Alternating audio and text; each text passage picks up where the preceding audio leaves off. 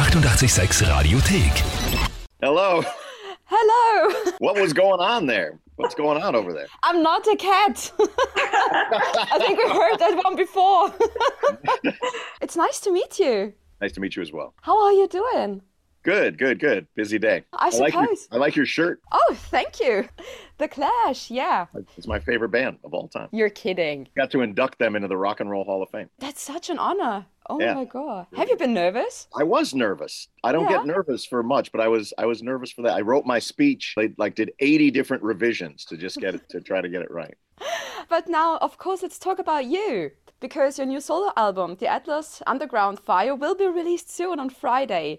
Mm-hmm. And after so many years in music business, are you still nervous or excited mm. when you release something new? I'm not nervous when I release something. I'm very excited because an important, a very important part for me, an important part of the creative process is sharing what it is you've created and connecting with, you know, new and longtime fans, friends, and and and comrades. Like this is what I've been up to. This is where I'm at as an artist. And this record was made. This record was made during total lockdown Mhm. time where I was isolated, you know, and cloistered, you know, completely by myself. And so to have the product of that isolation finally, you know, sort of come out beyond the uh, boundaries of the studio to be shared all the way in Austria uh, is, uh, you know, that's a very important and very satisfying and exciting part of the process. And you're working with so many great artists. You have Bruce Springsteen, Eddie Vedder, Grandson, Chris Stapleton, Bring Me the Horizon, and all those big names. So, how does that work? Do you send them a message on WhatsApp like, hey, fancy doing a song with me? yeah, uh, it's it's not much different than that. It's not much different than that. But I mean, but this but this was a record that it didn't start like, hey, I'm going to make a record and call up some friends and make some new friends to do it. I was, um, you know, during the first four months of lockdown, uh, it was the first time in my adult life that I didn't touch a guitar. I didn't play. I was, you know, in that that same sort of fear and anxiety and depression that everybody was feeling. I was feeling very much as well. And while I have a studio at my home, I don't know how to work it. An engineer normally sits in this chair and does that, uh, but no engineer was coming due to the lockdown. So I was really looking at a future without, for the first time in my life, without making music. And inspiration came from a very surprising place. I read an, uh, a quote by Kanye West where he said that he had recorded the vocals for a couple of his records onto the voice memo of his phone. So I just put my iPhone in front of my amp, hit the red voice memo button, and started playing guitar riffs into it. Mhm. And they sounded fucking great. And so all of a sudden, I was sending these guitar riffs like like a rock and roll pen pals to you know producers engineers and artists all around the world. And even though i was here stuck by myself alone began creating this network this global network Mhm. of musicians to stay sane. That was really the goal. It wasn't like hey let's make a record. It was like can i make it through tuesday? And one of the things that helped me make it through Tuesday was making a song with Damian Marley or with Bruce Springsteen or with Grandson or with Sama' Abdulhadi.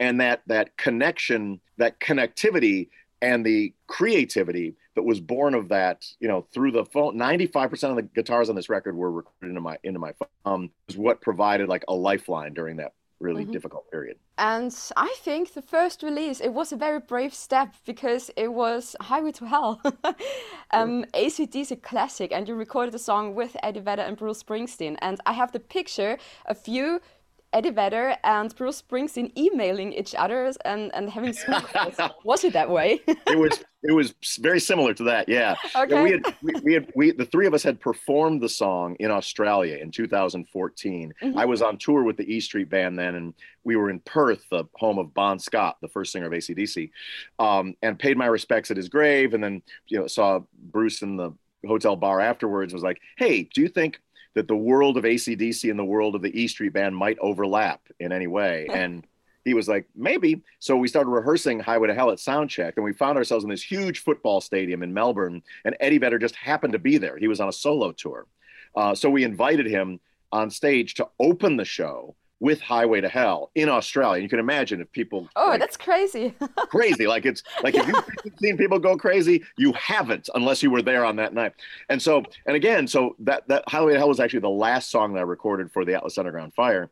Mhm. And and I had all of these kind of like young, exciting artists that I working with, but I wanted to make a song with my rock brothers. And at a time of total isolation, I w- remembered that moment of 80,000 people connecting and going absolutely ape shit to you know the as as Hemingway said living all the way up you know mm-hmm. and I thought like at this time where everything's quiet and everyone's scared, everyone's alone, let's try to like capture that moment and then share it with people. And that's where Highway to Hell came from. And when do you know that a record is finished? Because now, of course, the album is done. And are there moments or some things where you would say, okay, I would do this or that differently now? Yeah. Not really. I don't. I don't overthink like that. I'm. Hmm. I'm a big fan. This is the 21st album of my career, so I like to make them and I like to put them out. You know. And uh, one of the things though that's important with this record is it's an assertion uh, that the electric guitar has a future and not just a past and by weaving my guitar playing you know into these various genres from the you know kind of the electronic powerhouse songs of Harlem Hellfighter and uh, the Achilles List and Charmed, I'm sure, to the you know the the alternative country of Chris Stapleton to the straight up heavy metal of Bring Me the Horizon and Let's Get the Party Started. You know, I wanted to have inflict my guitar vision, you know, on the next generation. You just mentioned um, the second release, Let's Get the Party Started, a song with Bring Me the Horizon. And how do you find your workmates? Um, do you have the song first and then think like, okay, this would be perfect with, for example, Bring Me the Horizon? Or do you have someone in mind? Yeah, like that yeah. band? It, it, happens, it, it happens in a lot of different ways. And, and honestly, I would come up here to the studio for, you know, about sometimes uh, 45 minutes, an hour every day, and just place some stuff into my phone, and then just really sort of think, who do I want to make a song with? You know, and sometimes it was art. Sometimes it was people that I knew, like Damian Marley or Phantogram or, or Bruce and Eddie. But other times it would be like I just go through Spotify and listen to like what song just kicks ass like right now or call a friend who has cooler musical taste than I do and say what's the last great song you listened to by someone I've never heard of you know, and then so Bring Me the Horizon. I had a couple of these riffs, and I really respect them as like a band that that unapologetically embraces heavy mm-hmm. music. You know, I love that. I'm like, what are the, what what would they sound like with a couple of my riffs thrown in? And that song was actually recorded on you know between Brazil, the UK, and Los Angeles. So there's thousands and thousands of miles that that song had and to travel. time zones. yeah, yeah, and many time zones uh, that it had to travel. Um, but at the end of the day, it sounds like a big kick-ass rock and roll song, like we were all in the same room. Yeah, and is there a difference between working with a new band or younger bands and yeah.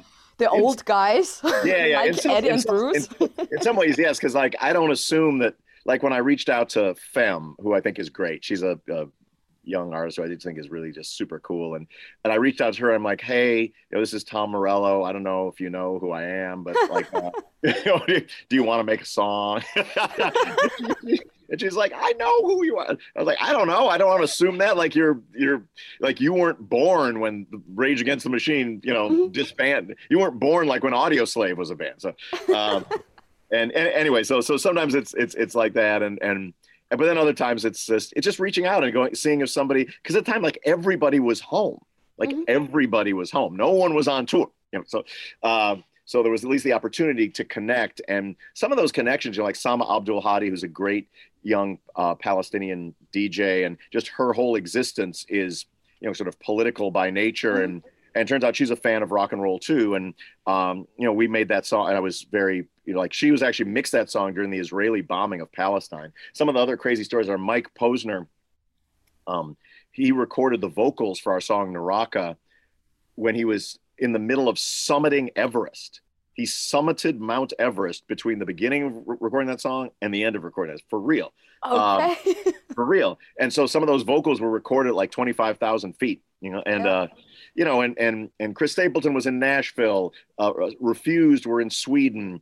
This, it really was, I was alone in LA, but sort of had all of these, you know, moving musical pieces around the globe. It's a very international record. Very yeah, it is. It is. In some ways, it, it feels to me like a futuristic rock and roll mixtape where you know it's different genres it's different genders it's different ethnicities the one mm-hmm. thing it has in common is my electric guitar How many guitars do you have at home? Um, I'm not a guitar collector. I'm not like a guy like I need to get that expensive 1959 Stratocaster, or whatever. But I have accumulated about 30 or 40 guitars through the years. And you'll be hopefully back on stage next year with Rage Against the Machine, of course. And we desperately are waiting for the European tour dates because I found out during um, the whole pandemic, it's so important to go to concert because it connects people. You can yeah. go to a concert on your own and you go home with a bunch of new friends. Right. Exactly. So that's I think why we all are so excited about bigger concerts. And on a scale from one to ten, how excited are you to get this energy back from the audience? Yeah, I mean it's it's well obviously this has been the longest that you know I've gone without performing live you know in my life and i can't wait to do it. You know I, fingers crossed i want to be able to do it so it's safe you know and i want to you know it, it's you you want to make sure that the band and the crew and the fans that no mm-hmm. one you know that everyone's okay before during and after the concert. So you know that that's a concern but i can't wait. And and and the i've had some really great shows in austria through the years and some really funny like i gotta tell you this this is a number of crazy things have happened in austria through the years but one of them was Timmy C from Rage Against the Machine and Kid Rock got in a huge wrestling match. And we were staying at this fancy hotel, and they kept the bar open for us. And it was the middle of the night, and I, I saw that it was kind of going south, so I went back to my room. So the next morning, I'm, I'm like, they completely like destroyed this entire bar with like rest, like a, a, a, a an MMA match, like a, a down there. And I saw them both on the plane the next day. I'm like, what did you guys do? And like, and they were they were just like Austria. I'm like. Okay. But it's funny. We always think when we, when we see it Hangover, like, oh, Las Vegas, and now you guys say, hey, Austria. Austria. well, at least on that Yay! one, at least on that one particular night, Austria. Yeah. and you're also a radio DJ. Yes. So yeah when you are in Vienna, you're welcome to take over my show. Okay. you can sure. do whatever you want. Sure, sounds good. What would be the first song you will play on my show? You know what I, I It's like. just a little of... job interview now. yeah, yeah, yeah, yeah, yeah, yeah. A little job interview right now. Okay. oh, geez. I also like to, you know, sort of DJ after the show too. I'll go out to like a rock club, but but on your show, let's see. I'd probably I mean, why not rock some ACDC Highway to Hell? Just let's start it off right. Let the people enjoy themselves. I mean, for all they after all they've been through. And um, now, of course, it's a bit hard to go with your solo album on tour because I think you can't get everyone together on one stage. Right. but are there plans for a solo tour, for example? There's there's no plans now. You know, my again, fingers crossed that that's in 2022 will be I'll be touring with Rage Against the Machine. Um, I did with my other Atlas Underground record though, uh, where there were 20 different collaborators on the album. I was able to tour that pretty successfully by uh, like a fellow by the name of Sean Evans, who's the artistic director for Roger Waters. He and I put together a really cool show that didn't require any of those singers to be there. So it was sort of part underground, illegal rave, part kind of art installation, part heavy metal mosh pit. And so it was a really cool and challenging way to do it. But but right now there's no plans to do that. I just uh, looking forward to to rocking some stages with Rage. and I wish you really all the best with the solo album. I appreciate it. Thank you. Do you have a good sleep? So the last nights before the release?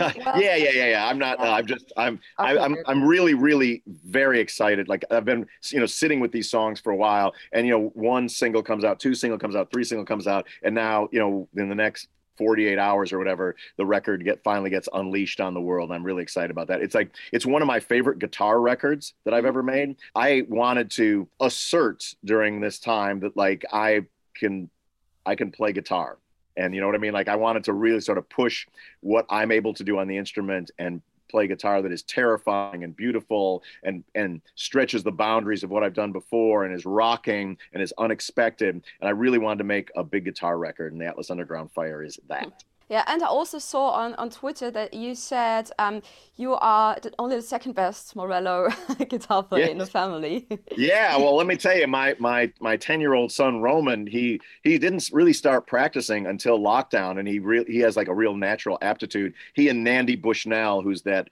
you know the British prodigy, that young girl who plays the drums and who beat Dave Grohl in a drum competition they made a song together called "The Children Will Rise Up," and he, it's got a blistering solo in it. So really, at, at home now, I'm not the lead guitar player anymore. I'm the rhythm guitar player. So I just strum some chords and he shreds, and that's a it's a pretty nice time. I'm a proud dad. But sounds funny for, for the next Christmas when you're doing all the Christmas Yes. songs together. yes, yes, Christmas carols with the two generations of Morellos. well, um, thank you so much for your time. Yeah, thank you. I, I look forward to coming to Austria and, and DJing on your show. Yeah. That's a promise now. You you said it. I have it on air. I'll be happy to do it. I'm, I'm not. I'll be happy to do it. Die 886 Radiothek. Jederzeit abrufbar auf radio886.at. 886! 886